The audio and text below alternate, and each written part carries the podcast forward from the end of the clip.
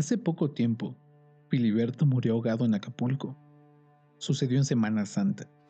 Aunque había sido despedido de su empleo en la secretaría, Filiberto no pudo resistir la tentación burocrática de ir, como todos los años, a la pensión alemana, comer el chucrut endulzado por los sudores de la cocina tropical, bailar el sábado de gloria en la quebrada y sentirse gente conocida, en el oscuro anonimato vespertino de la playa de Hornos.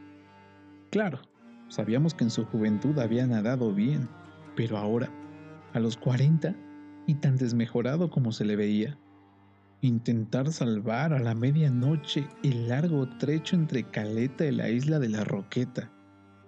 Frau Müller no permitió que se le velara, a pesar de ser un cliente tan antiguo en la pensión.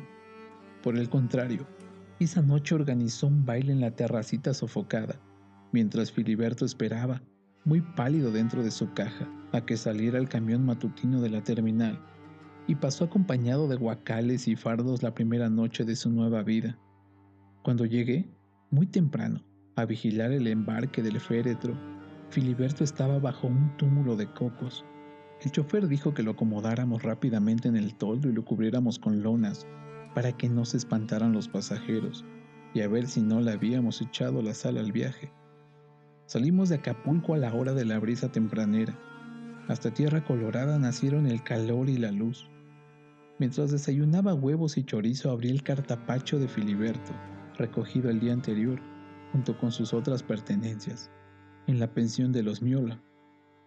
200 pesos, un periódico derogado de la Ciudad de México, cachos de lotería, el pasaje de ida, solo de ida, y el cuaderno barato, de hojas cuadriculadas y tapas de papel mármol. Me aventuré a leerlo, a pesar de las curvas, el hedor a vómitos y cierto sentimiento natural de respeto por la vida privada de mi difunto amigo. Recordaría, sí, empezaba con eso, nuestra cotidiana labor en la oficina. Quizás sabría, al fin, por qué fue declinado olvidando sus deberes, porque dictaba oficios sin sentido, ni número, ni sufragio efectivo, no reelección, porque, en fin, fue corrido. Olvidaba la pensión, sin respetar los escalafones. Hoy fui a arreglarlo de mi pensión. El licenciado amabilísimo. Salí tan contento que decidí gastar cinco pesos en un café. Es el mismo al que íbamos de jóvenes y al que ahora nunca concurro porque me recuerda que a los 20 años podía darme más lujos que a los 40.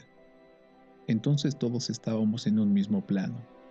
Hubiéramos rechazado con energía cualquier opinión peyorativa hacia los compañeros. De hecho, librábamos la batalla por aquellos a quienes en casa discutían por su baja extracción o falta de elegancia. Yo sabía que muchos de ellos, quizá los más humildes, llegarían muy alto y aquí, en la escuela, se iban a forjar las amistades duraderas en cuya compañía cruzaríamos el mar bravío. No, no fue así. No hubo reglas. Muchos de los humildes se quedaron allí. Muchos llegaron más arriba de lo que pudimos pronosticar en aquellas fogosas, amables tertulias. Otros, que parecíamos prometerlo todo, nos quedamos a la mitad del camino, destripados en un examen extracurricular aislados por una zanja invisible de los que triunfaron y de los que nada alcanzaron.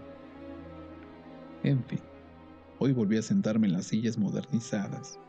También hay, como barricada de una invasión, una fuente de sodas, y pretendí leer expedientes. Vi a muchos antiguos compañeros, cambiados, amnésicos, retocados de luz neón, prósperos, con el café que casi no reconocía con la ciudad misma, habían ido cincelándose a ritmo distinto del mío. No, ya no me reconocían o no me querían reconocer. A lo sumo, uno o dos, una mano gorda y rápida sobre el hombro. Adiós, viejo. ¿Qué tal? Entre ellos y yo mediaban los 18 agujeros del country club. Me disfracé detrás de los expedientes. Desfilaron en mi memoria los años de las grandes ilusiones, de los pronósticos felices y también todas las omisiones que impidieron su realización. Sentí la angustia de no poder meter los dedos en el pasado y pegar los trozos de algún rompecabezas abandonado. pero el arcón de los juguetes se va olvidando, y al cabo, ¿quién sabrá dónde fueron a dar los soldados de plomo, los cascos, las espadas de madera, los disfraces tan queridos? No fueron más que eso, y sin embargo, había habido constancia, disciplina, apego al deber. ¿No era suficiente o sobraba? En ocasiones me asaltaba el recuerdo de Rilke. La gran recompensa de la aventura de juventud debe ser la muerte. Jóvenes, debemos partir con todos nuestros secretos. Hoy no tendría que volver la mirada a las ciudades de sal. Cinco pesos, dos de propina. Pepe, aparte de su pasión por el derecho mercantil, gusta de teorizar. Me vio salir de catedral y juntos nos encaminamos a palacio. Él es descreído, pero no le basta. En media cuadra tuvo que fabricar una teoría. Que si yo no fuera mexicano, no adoraría a Cristo y no. Mira, parece evidente. Llegan los españoles y te proponen adorar a un Dios muerto hecho un coágulo, con el costado herido, clavado en una cruz, sacrificado, ofrendado. ¿Qué cosa más natural que aceptar un sentimiento tan cercano a todo tu ceremonial, a toda tu vida? Figúrate, en cambio, que México hubiera sido conquistado por budistas o por maometanos.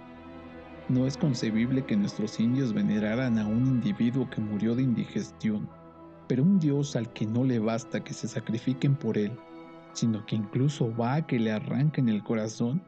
Caramba, jaque mate a Huitzilopochtli. El cristianismo, en su sentido cálido, sangriento, de sacrificio y liturgia, se vuelve una prolongación natural y novedosa de la religión indígena. Los aspectos caridad, amor y la otra mejilla, en cambio, son rechazados. Y todo en México es eso. Hay que matar a los hombres para poder creer en ellos. Pepe conocía mi afición, desde joven por ciertas formas de arte indígena mexicana. Yo colecciono estatuillas, ídolos, cacharros. Mis fines de semana los paso en Tlaxcala o en Teotihuacán. ¿Acaso por esto le gusta relacionar todas las teorías que elabora para mi consumo con estos temas? Por cierto que busco una réplica razonable del chacmol desde hace tiempo, y hoy Pepe me informa de un lugar en la lagunilla donde venden uno de piedra y parece que barato. Voy a ir el domingo. Un guasón pintó de rojo el agua del garrafón en la oficina, con la consiguiente perturbación de las labores. He debido consignarlo al director, a quien solo le dio mucha risa. El culpable se ha valido de esa circunstancia para hacer sarcasmos a mis costillas el día entero. Todos en torno al agua, che. Hoy domingo, aproveché para ir a la lagunilla.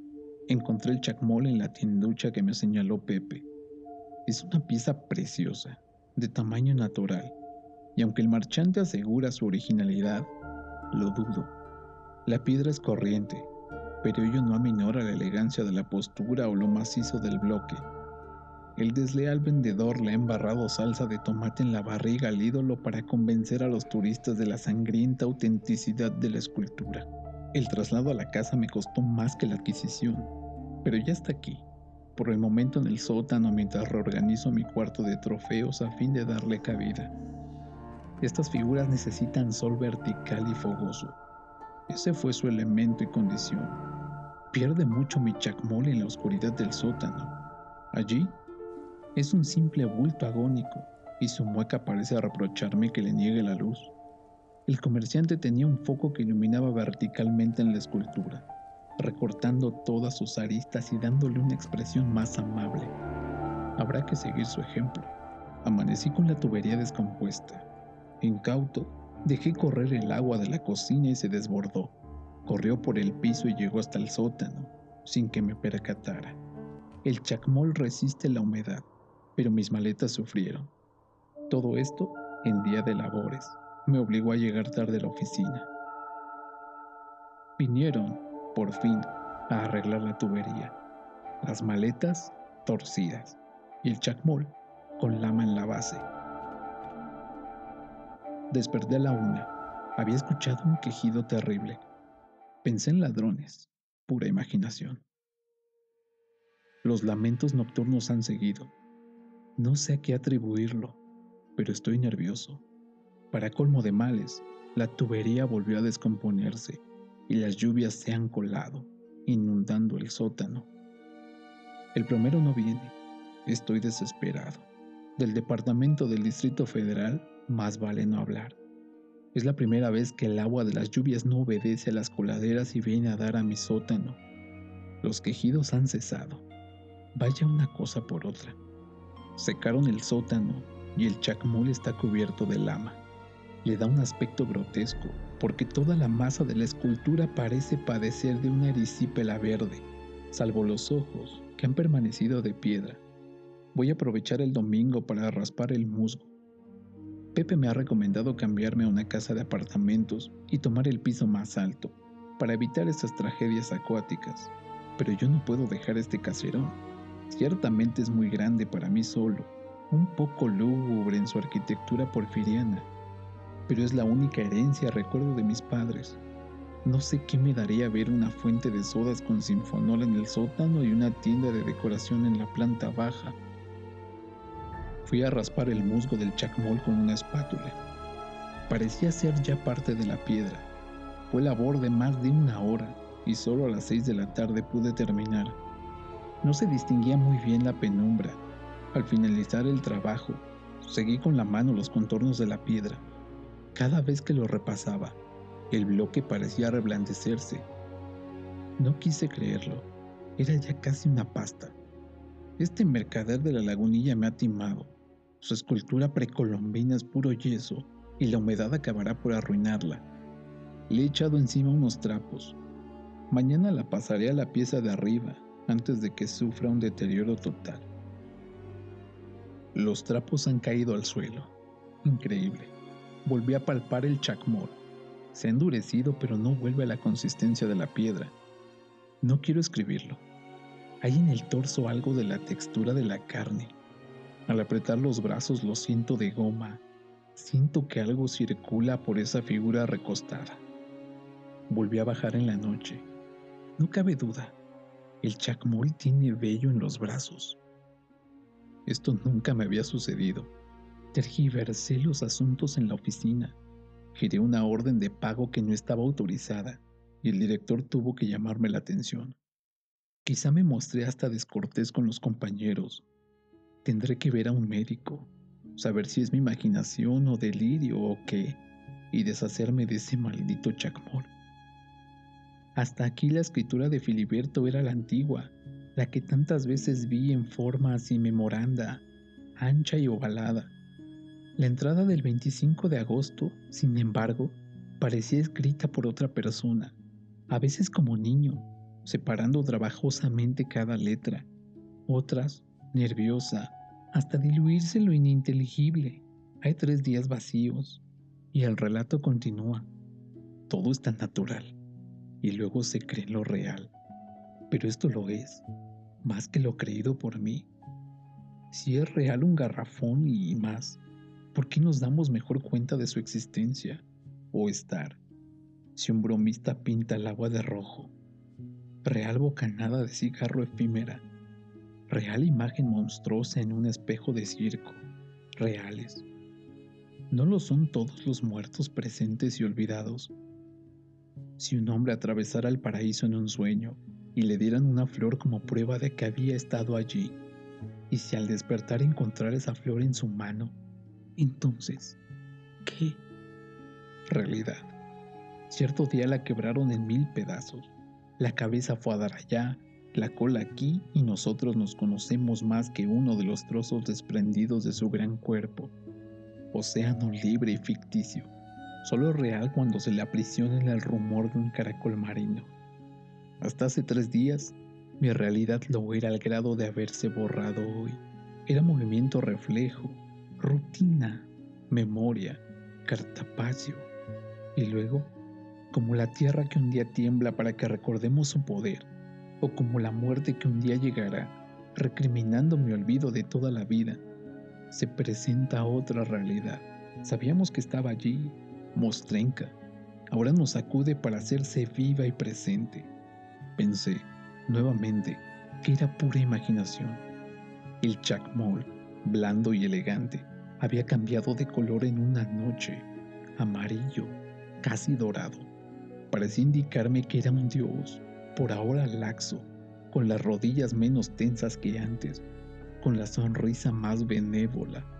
Y ayer, por fin, un despertar sobresaltado, con esa seguridad espantosa de que hay dos respiraciones en la noche, de que en la oscuridad laten más pulsos que el propio.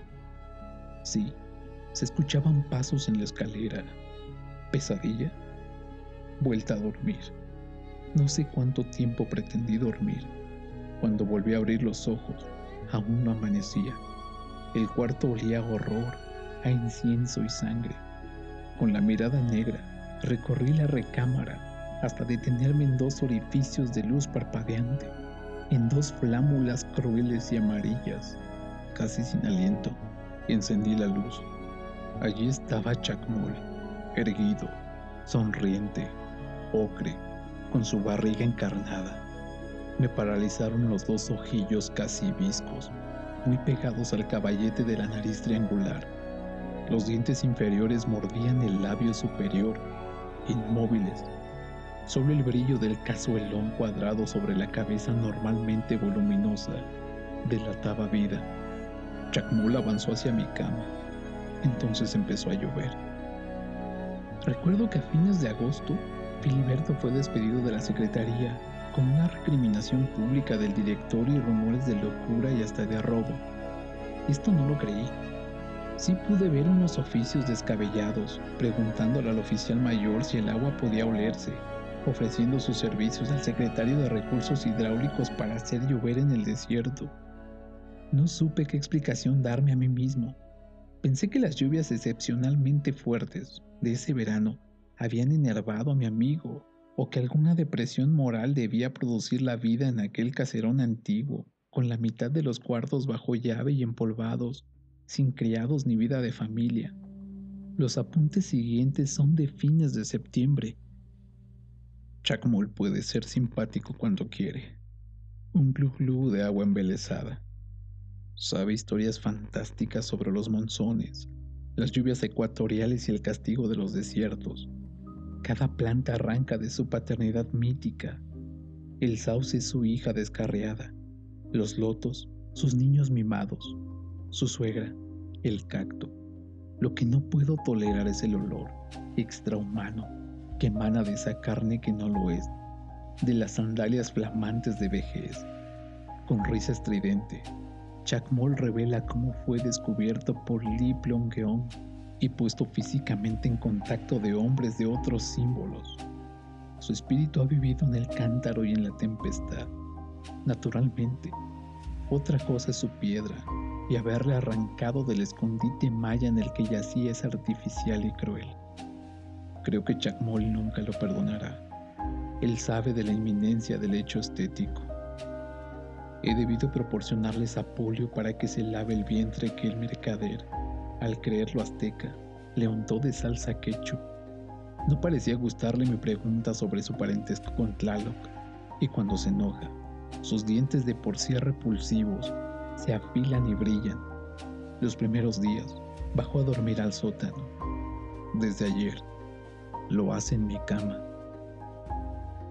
Hoy empezó la temporada seca. Ayer desde la sala donde ahora duermo, comencé a oír los mismos lamentos roncos del principio, seguidos de ruidos terribles. Subí, entreabrí la puerta de la recámara. Chacmol estaba rompiendo las lámparas, los muebles. Al verme, saltó hacia la puerta con las manos arañadas y apenas pude cerrar e irme a esconder al baño. Luego bajó, jadeante, y pidió agua. Todo el día tiene corriendo los grifos. No queda un centímetro seco en la casa. Tengo que dormir muy abrigado y le he pedido que no empape más la sala. El chac inundó hoy la sala. Exasperado, le dije que lo iba a devolver al mercado de la lagunilla, tan terrible como su risilla, horrorosamente distinta a cualquier risa de hombre o de animal. Fue la bofetada que me dio con ese brazo cargado de pesados brazaletes. Debo reconocerlo. Soy su prisionero.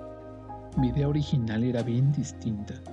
yo dominaría a Jack como se domina un juguete. ¿Era acaso una prolongación de mi seguridad infantil? Pero la niñez, ¿quién lo dijo? Es fruto comido por los años y yo no me he dado cuenta.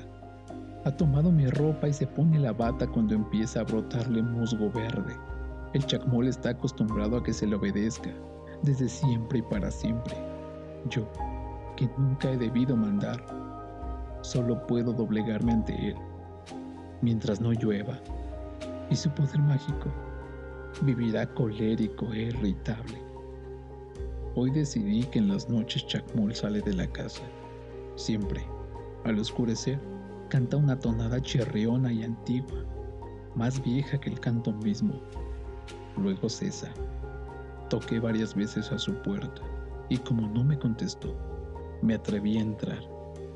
No había vuelto a ver la recámara desde el día en que la estatua trató de atacarme.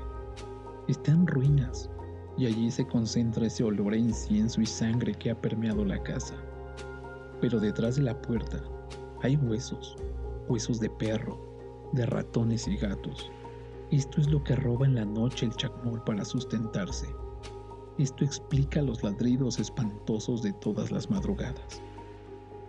Febrero, seco. Chacmol vigila cada paso mío. Me ha obligado a telefonear a una fonda para que diariamente me traigan un portaviandas. Pero el dinero sustraído de la oficina ya se va a acabar. Sucedió lo inevitable. Desde el día primero, cortaron el agua y la luz por falta de pago. Pero Chacmol ha descubierto una fuente pública a dos cuadras de aquí. Todos los días hago diez o doce viajes por agua, y él me observa desde la azotea. Dice que si intento huir me fulminará. También es Dios del rayo. Lo que él no sabe es que estoy al tanto de sus correrías nocturnas. Como no hay luz, debo acostarme a las ocho. Ya debería estar acostumbrado al chacmol, pero hace poco, en la oscuridad, me topé con él en la escalera. Sentí sus brazos helados, las escamas de su piel renovada y quise gritar. Si no llueve pronto, el chacmol va a convertirse otra vez en piedra. He notado sus dificultades recientes para moverse. A veces se reclina durante horas, paralizado, contra la pared y parece ser, de nuevo, un ídolo inerme, por más dios de la tempestad y el trueno que se le considere.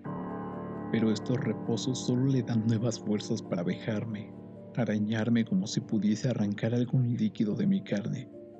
Ya no tienen lugar aquellos intermedios amables durante los cuales relataba viejos cuentos. Creo notar en él una especie de resentimiento concentrado. Ha habido otros indicios que me han puesto a pensar. Los vinos de mi bodega se están acabando Chacmul acaricia la seda de la bata. Quiere que traiga una criada a la casa. Me ha hecho enseñarle a usar jabón y lociones. Incluso hay algo viejo en su cara que antes parecía eterna. Aquí puede estar mi salvación, si el Chac cae en las tentaciones. Si se humaniza, posiblemente todos sus siglos de vida se acumulen en un instante y caiga fulminado por el poder aplazado del tiempo. Pero también me pongo a pensar en algo terrible. El Chac no querrá que yo asista a su derrumbe. No querrá un testigo. Es posible que desee matarme. Hoy aprovecharé la excursión nocturna de Chac para huir. Me iré a Acapulco. Veremos qué puede hacerse para conseguir trabajo y esperar la muerte de Moll. Sí, se avecina. Está canoso, abotagado. Yo necesito asolearme, nadar y recuperar fuerzas. Me quedan 400 pesos. Iré a la pensión Miula, que es barata y cómoda. Que se adueñe de todo Chacmol, a ver cuánto dura sin mis baldes de agua. Aquí termina el diario de Filiberto. No quise pensar más en su relato. Dormí hasta Cuernavaca. De ahí a México pretendí dar coherencia al escrito, relacionarlo con el exceso de trabajo, con algún motivo psicológico. Cuando, a las nueve de la noche, Llegamos a la terminal. Aún no podía explicarme la locura de mi amigo. Contraté una camioneta para llevar el féretro a casa de Filiberto y después de allí ordenar el entierro. Antes de que pudiera introducir la llave en la cerradura, la puerta se abrió. Apareció un indio amarillo, en bata de casa, con bufanda. Su aspecto no podía ser más repulsivo. Despedía un olor a loción barata. Quería cubrir las arrugas con la cara polveada. Tenía la boca embarrada de lápiz labial mal aplicado y el pelo daba la impresión de estar teñido. Perdone, no sabía que Filiberto hubiera... No importa, lo sé todo. Dígale a los hombres que lleven el cadáver al sótano.